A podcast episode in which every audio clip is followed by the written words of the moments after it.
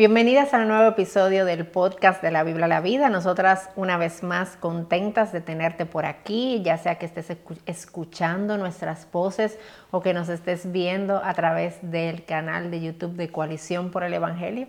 Queremos darte la bienvenida y es nuestra oración, como siempre, que el Señor use las verdades de su palabra para hablar a nuestro día a día, a nuestra vida diaria, ¿verdad? De la Biblia a la vida. Ese nombre es intencional, no crean que es nada más porque se oye bonito, no. aunque se oye bonito, ¿verdad que sí? Sí. Está el nombre bonito. A mí me gusta. A mí me gusta también, pero es lo que significa, lo que está detrás. Entonces, mi nombre es Patricia Namnú y me acompaña Charvela, el hash de Salcedo, y para mí es una bendición poder volver aquí y abrir la Biblia y hablar a nuestras vidas. Amén, amén. Cuéntame, amiguita. Yo te quiero hacer una pregunta. Dímela, dímela. Tú tienes que ser honesta. Voy, voy a hacer todo lo posible. Porque te están viendo. me están viendo. Te están escuchando. Dios me está viendo. Y todas sabemos que si tú respondes negativamente, es mentira. Ay, ay, ay. no, pues ya, pues ya te respondí, no me la hagas, pues sí, pues sí. Fue una presión, pero no, claro. la pregunta es si tú eres una madre sobreprotectora o si tú has podido ver eso en tu vida. Yo creo que sí, que yo lo he podido ver, sí. sí. Yo creo que hay ocasiones, hay momentos, hay reacciones donde yo respondo sí con sobreprotección. A mis y hijos. respondes y actúas. Y actúo. Sí. Y yo te, te digo que uh -huh. te completo la frase de que actúas porque yo he estado ahí, yo uh -huh. estoy ahí y quisiera no estar ahí, pero en, vivimos todavía, ¿verdad?, en este cuerpo caído con eh, actitudes pecaminosas que nos van a hacer caer de vez en cuando en unas eh, actitudes como madre de sobreprotección. Uh -huh. Y eso es lo que uh -huh. significa la palabra sobreprotector, es un exceso de protección. Y yo me he visto ahí, Patricia, como te he dicho, y quizás muchas de ustedes se han visto ahí, o, o, quizás hoy el programa les ayude para ver, bueno, realmente yo estoy sobreprotegiendo a mi hijo o a mi hija. Entonces, para describirte un poquito que es una madre sobreprotectora, es aquella, ¿verdad?, que cuida en exceso. Uh -huh. Es así de simple. Sí, así de sencillo. Cuida en exceso. ¿Y cómo se traduce eso a la práctica? Bueno, eh, te voy a decir lo que yo he hecho. Uh -huh. Bueno, no, lo, le, le, impido hacer cosas por miedo al peligro, uh -huh. eh, pero no, obviamente, no un peligro eh, excesivo que le puede costar su vida o la salud. Pero hay cosas que yo digo, eso puede ser peligroso. Yo no lo, no lo voy a dejar, por ejemplo, entrar a una piscina. Pero eso es un peligro manejable, porque si tú estás claro. ahí, toma las, ¿verdad? Pero hay personas que dicen, no, no lo voy a dejar cocinar, prender la estufa eh, hacerse una comida. Con una edad en la que ya genuinamente pudieran hacerlo, ¿verdad? Exactamente. Es cuando tú inhabilitas uh -huh. al hijo, tú sobreproteges cuando tú lo inhabilitas. Uh -huh. y, y, el inhabilitarlo va a causar en su carácter, en su persona, en su accionar, eh, problemas, porque es un niño, como vamos a ver ahorita, una niña que va a, a tener eh, pocas habilidades sí. y pocas iniciativas. Uh -huh. Entonces, Quedémonos ahí en esa parte primero. Somos sobreprotectoras y eso implica inhabilitar a mi hijo de hacer cosas y uh -huh. eso tiene que cambiar porque uh -huh. no podemos quedarnos ahí. Definitivamente. Los sabes? excesos son malos. Exacto, claro, Exacto. sin lugar a dudas. Tú sabes, Charvela, que el Salmo 123, uh -huh. 4 eh, nos habla de nuestros hijos y los compara como con una saeta o como flechas en manos de un guerrero. Eh, y, y, las flechas en ese momento donde eran quizás más usadas, ahora como que no se usa eso no, tanto, ¿verdad? No, no, sé qué pudiéramos decir no, hoy. No, sé exacto, pero bueno, eran, eran pulidas y eran preparadas uh -huh. para luego que pudieran estar listas para la, para la batalla. Y en el momento preciso, esas saetas, esas flechas eran lanzadas, ¿verdad? Uh -huh. eh, con un propósito también. Y yo creo que es una buena comparación que la Biblia hace eh, con relación a los hijos, porque nuestros hijos están en nuestras manos, Charvela, como un préstamo de parte del Señor. Así es. Porque no nos pertenecen. A veces uh -huh. pensamos que sí, pero nuestros hijos no son nuestros, no nuestros son hijos nuestros. son del Señor. Así es. Y Él nos los ha prestado para criarlos, para instruirlos, para prepararlos en las escrituras, pero esa preparación va a implicar que en algún momento determinado yo pueda lanzarlos y ellos puedan caminar y ellos puedan crecer y ellos puedan hacer su propia vida y estar listos para eso. Y nosotras como madres tenemos esa responsabilidad delante del Señor también. Uh -huh. Pero ¿qué pasa? Que en este mundo caído, Charvela, sí. en este mundo donde el mundo es caído y todas las, nuestras circunstancias están afectadas por el pecado y nosotras también somos seres pecadoras y caídas, nosotras solemos irnos a los extremos en las cosas. O nos vamos al extremo de descuidar completamente a nuestros hijos, de dejar que ellos hagan absolutamente lo que quieran cuando lo que quieran, y no tenemos ningún tipo de cuidado sano sobre ellos, o nos vamos al extremo del que estamos hablando ahora, donde ponemos una sobreprotección sobre ellos, donde lo cuidamos en exceso. Em, y nosotras esto es algo de lo que queremos conversar también, porque la Biblia nos habla, Charvela, nosotras como madre, de no exasperar a nuestros hijos. Oh, sí. Y la sobreprotección es una forma en la que yo termino exasperando a mis hijos también. Y necesitamos ser cuidadosas con eso. Y se entiende, Patricia, que nosotras como madre no queremos que ellos sufran. Claro. Y no queremos a veces que ellos eh, malpasen quizás como nosotras malpasamos en el pasado, pero no podemos tampoco inhibirlos, no podemos tampoco eh, eh, abstenerlos a ellos de hacer tanta cosa. Y, de forma práctica, Patricia, tú y yo ahí intercambiemos un par de ideas de qué cosas hemos visto quizás en la vida nuestra como madres sobreprotectoras en algunos momentos que hacemos o que vemos a otras haciendo que implican sobreprotección. Yo te voy a, a dar este ejemplo que mencioné ahorita que me pasó mucho con mi hijo mayor. Por ejemplo, el miedo a que prenda una estufa. Él tiene, ya es un adolescente.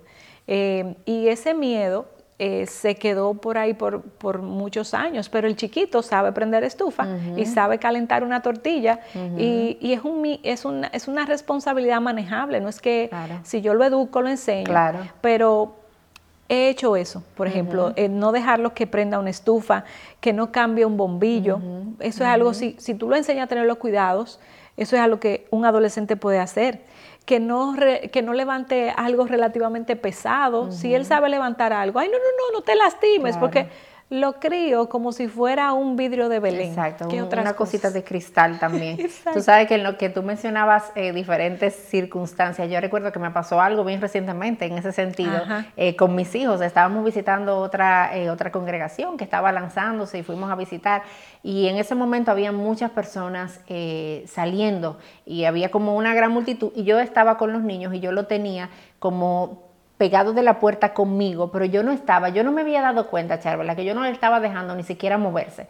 Yo lo tenía agarrado y le decía, ven, quédate aquí, aquí conmigo, Por no te vayas, no te muevas. Y había uno que quería simplemente, su papá estaba delante hablando y él quería ir donde su papá, no era una cosa peligrosa ni nada.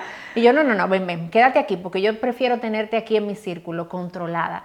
Y después yo me di cuenta de que, oye, pero ¿qué yo estoy haciendo? O sea, yo estoy sobreprotegiendo a mis hijos, yo estoy tratando de controlarlo. Y después, bueno, eh, por la gracia del Señor lo solté y le dije que se fueran. Pero eso fue un momento donde a veces con nuestros hijos hacemos cosas como esa. Claro. Otra forma en la que nosotros también podemos estar sobreprotegiendo a nuestros hijos es que no lo dejamos quizás eh, hablar cosas con alguien que él necesita hablar y yo se lo resuelvo todo. Tú necesitas hablar con una profesora, pues no hay ningún problema, hablo yo con la maestra, pero quizás es algo que el niño debería hacerlo, que el niño debería y puede y está en la edad de poder conversar y hablar con la maestra. En fin, hay como diferentes, hay muchas, muchas formas prácticas en las que nosotros podemos darnos cuenta de esto de la sobreprotección en nuestras vidas como madres eh, también. Y tú sabes, Patricia, que con, esas cosas, con esas actitudes sobreprotectoras, no solo estamos inhabilitando a nuestros hijos de hacer tareas comunes, sino que no estamos formando su carácter, que para mí es mm, esencial en la vida de una persona, el carácter. Cuando, te voy a hacer una anécdota personal, mi hijo, uno de mis hijos, para no revelar cuál de los dos, él es bien olvidadizo, o sea, él, es bien olvidadizo. Y yo como madre sobreprotectora eh, tiendo a estar detrás de él para que haga la tarea, para que eh, resuelva, para que, y, llamo quizá a una mamá o otra y le digo, mira, ¿cuál fue la tarea que él se le olvidó? Y le estoy haciendo daño a su carácter. ¿Por qué? Porque yo no estoy formando en él un niño responsable, sino que lo estoy acomodando. Pero nosotras no queremos dejarlo sufrir, no queremos que él sufra la vergüenza de, de sacar mala nota, pero ojo, yo no quiero sufrir la vergüenza como madre de, ser abochornada yo con mi labor de madre. Y tendemos entonces a sobreprotegerlo, no solo por amor a él, sino por amor a nosotras, mismas. Y eso también ahí es un problema, es un error. Eh, debemos de preparar a nuestros hijos para la vida, eh, formar su carácter, porque nosotras no siempre vamos a estar ahí detrás de él, nosotras no siempre vamos a, a poderles resolver. Y nosotras necesitamos como esas flechas, eh, prepararlas, afilarlas para luego enviarlas pero si los sobreprotegemos, esas flechas no van a estar bien pulidas. Definitivamente. Tú sabes que, Charvela, cuando nosotros sobreprotegemos a nuestros hijos también, nosotros estamos poniendo, quitando su mirada de Cristo y poniéndola sobre nosotras. Mm. Porque en nuestra sobreprotección le estamos diciendo a nuestros hijos, yo soy suficiente para ti. Oh, yo soy la que te cuida, yo soy la que te protejo, yo soy la que te proveo, yo soy la que te va a resolver toda tu vida. Y no los dejamos poder correr a Cristo y mostrarle, mira, yo como mamá soy insuficiente, yo no siempre voy a estar yo no siempre te voy a proteger. Y yo necesito la sobreprotección, dejarla a un lado para que mis hijos puedan poner su mirada en Cristo, quien es completamente suficiente. Ahora, hay algo en nuestro corazón, Charvela, que nos lleva a esto de la sobreprotección y, y hemos hablado continuamente de que es importante y Cristo mismo habla en la palabra de que nosotros necesitamos mirar el corazón porque del corazón es que vienen los malos deseos, las malas intenciones, las malas acciones. Y esto de la sobreprotección es algo que viene de un corazón controlador un corazón que tiene tener control, que quiere tener control de las circunstancias, control de los hijos, control de lo que viven o de lo que no viven, y un corazón que quiere jugar a Dios. Pero ese, ese control, Charvela, se va aún más profundo, porque al final nuestro deseo de control revela también temor en nuestras vidas. Nosotros tenemos miedo, no somos inseguras. Yo tengo miedo de que mi hijo viva tal o cual circunstancia, o de que pase o deje de pasar tal cosa, y el miedo se termina convirtiendo en lo que me mueve a tomar decisiones en la vida sobre mis hijos y no la verdad de la palabra de Dios y no la realidad de la soberanía y el cuidado de Dios sobre la vida de mis hijos, sobre la vida mía también. Entonces, cuando yo estoy siendo una madre sobreprotectora, yo estoy dejando de lado mi confianza en Dios y estoy poniendo mi confianza en el hombre, en mí misma. Y el libro de Jeremías enseña que aquel que confía en el hombre termina como en lugares desolados y en lugares de desierto. porque nuestra confianza debe estar en el Señor y no en mis habilidades. Y al final mis habilidades ni siquiera son suficientes. Yo no soy suficiente como madre, pero Cristo sí lo es. Y yo estoy llamada a actuar con responsabilidad y a confiar. Confiar que Él tiene cuidado de mis hijos, confiar que Él puede obrar en medio de ellos, confiar que aún en su dolor, Él es el que los, los restaura, Él los levanta, Él le pasa la mano, Él es. Y, como madre yo tengo el rol de apuntar a mis hijos a Cristo. Así es, eso es de vital importancia, Patricia. Y si con todo esto que hemos explicado, tú te has dado cuenta que sí, ciertamente yo he sido sobreprotectora. Tú pudieras preguntarte, ¿y ahora qué hago? ¿Cómo lo hago? Y el otro día me topé con un artículo súper interesante de un ministerio que se llama Focus in the Family. No sé si está en español, pero aquellas que pueden accesar ahí tienen muy buenos artículos acerca de crianza. Y hablando de este tema del, del control sobre los hijos y la sobreprotección, ellos eh, llamaban a estas madres controladoras, la llamaban madres helicópteros. y, usaban esa expresión porque es cierto, o sea, a veces nosotros está, el, niño está ahí y nosotros estamos rodeándolo. Así estaba yo ese día. Ese día, o sea, que, no te muevas. Y si te mueves, te, te, no te, muevas, quédate ahí. Exacto. Entonces, rodeando la vida de nuestros hijos, tratando como de contenerlos y que no se nos escapen, pero eso es humanamente hasta imposible. Claro. Y, y ellos daban una técnica que me pareció muy importante, eh, porque cómo soltar el control y cómo no sobreprotegerlos, pero al mismo tiempo dejar que ellos experimenten situaciones eh, que los haga crecer. Y ellos usaban esta, esta frase en inglés, que la voy a traducir en español, ellos decían, eh, hard, pero but not hurt. O sea, fuerte, pero que no haga daño. Y ese es el equilibrio que nosotras debemos tener. Déjalo que haga algo que le va, va, a pasar trabajo, pero que no sufra una consecuencia permanente. Obviamente, que no termines tú siendo irresponsable. Exactamente. Por ejemplo, yo quiero que él aprenda a cruzar una calle, pero no le voy a decir, crúzala cuando No lo vas a llevar a, la peor avenida a, enseñarlo, ¿verdad? Exactamente. Algo que no lastime su vida de forma permanente. No voy a dejar que prenda una estufa que yo sé que es, que es peligrosa o que hay un escape de cosas, o, que, no, tiene la edad. Exacto, o que yo no esté quizás si es muy pequeño, que no sepa manejar. ¿Tú me entiendes? Claro. Por ejemplo, te lo voy a poner en términos prácticos porque fue algo que yo misma tuve que hacer. Eh, uno de mis hijos, el olvidadizo, deja la lonchera Y yo dije, pero ¿hasta cuándo yo voy a seguir llevándole la lonchera al colegio? Porque yo vivo cerca del colegio. Y, yo estaba sobreprotegiéndolo. Entonces, como yo dije, no, pero yo tengo que hacerlo duro, pero que no sea un daño permanente. Y va a pasar hambre. No es que lo voy a dejar dos días sin comer, una mañana sin desayunar, no le va a pasar nada. no se va a morir, no le voy a causar un daño. Pero va a aprender. Pero va a aprender. Es dejarlo que experimenten situaciones difíciles para que ellos mismos puedan salir de su forma de confort. Porque ¿qué estaba pasando por la mente de él quizás? Si se me olvida, mami resuelve. si se me olvida, mi mamá está ahí, ella me lo trae.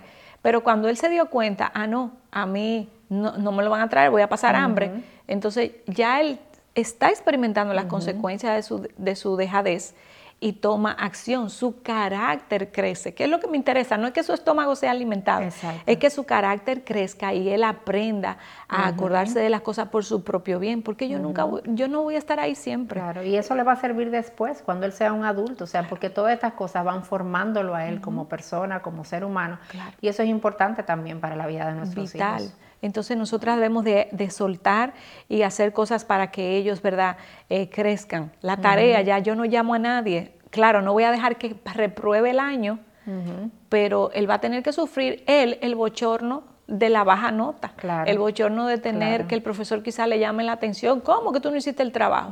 Porque él tiene que, nadie aprende en cabeza ajena, tú no hay esa expresión. Así es. ¿No? Y, y, algo, Charvela, que tenemos que recordar aquí y poder mantener un equilibrio con esto, es que tú vas viendo las edades de tus hijos, porque hay cosas que tú necesitas hacerla en cierta edad, pero que si la haces en una edad más avanzada se convierte en sobreprotección. Así es. Si la haces en la edad, por ejemplo, tú y yo tenemos hijos de edades distintas, ya tú tienes un hijo adolescente prácticamente, y hay cosas que yo necesito hacer con mis hijos que quizás si tú la haces con el tuyo grande es sobreprotección, pero en mi caso es responsabilidad. Entonces es importante poder evaluar, ¿verdad? En qué edad, en qué etapa están nuestros hijos y, evaluar nuestros corazones a la luz de, de lo que estamos haciendo eh, si esto es parte de mi corazón controlador o genuinamente es algo responsable que yo estoy llamada a ser como encargada de la vida de mis hijos aquí en esta tierra. Así es, Patricia, y rapidito así, algunos beneficios que sabemos que existen de, no sobreproteger. y primero es que ellos valoran la victoria, porque cuando ellos experimentan el fracaso, ellos saben lo que costó la victoria y la saborean mejor. Eso es un beneficio. También aprenden a lidiar con sus frustraciones. A mí me encanta eso, porque cuando tú fallas y tú dices, ay, se me quedó la lonchera, ay, no hice mi tarea, tú te molestas. Una persona funcional se molesta y se, y se decepciona consigo misma, pero aprende a lidiar con eso. Que si tú se lo resuelves, nunca va a experimentar frustración y eso no es bueno. También desarrolla habilidades sociales, porque cuando a él le toca ir a hablar con un profesor, y pedir perdón y pedir una prórroga, eso lo ayuda, mientras que si yo estoy haciendo el papel de intermediaria, él no va a crecer en esa área. Y también eh, desarrolla habilidades de destrezas personales. Ya mis hijos se saben hacer una comida. Si yo no estoy, ellos resuelven. Entonces, si soy sobreprotectora, controladora, madre helicóptero, ellos no van a salir, no van a crecer no va, su carácter no va a ser eh, perfeccionado y sus habilidades van a ser muy pocas. Y nosotras, en medio de todo esto, queremos recordarte que Tú y yo como madres no somos suficientes para nuestros hijos, no somos la que siempre vamos a estar, no somos la que siempre van a cuidar de ellos, no somos la que siempre van a poder controlarlos, ni no deberíamos tratar de hacerlo tampoco. Y yo quiero animarte a que tú confíes en el cuidado del Señor sobre tu vida y sobre la vida de tus hijos, tú descanses en Él, tú seas una madre que honres al Señor en el buen cuidado de tus hijos, pero que a la vez puedas apuntarlos a ellos, a que Cristo es aquel que siempre va a estar siempre va a caminar con ellos y Cristo es suficiente para la vida de ellos y para la tuya también. Amén.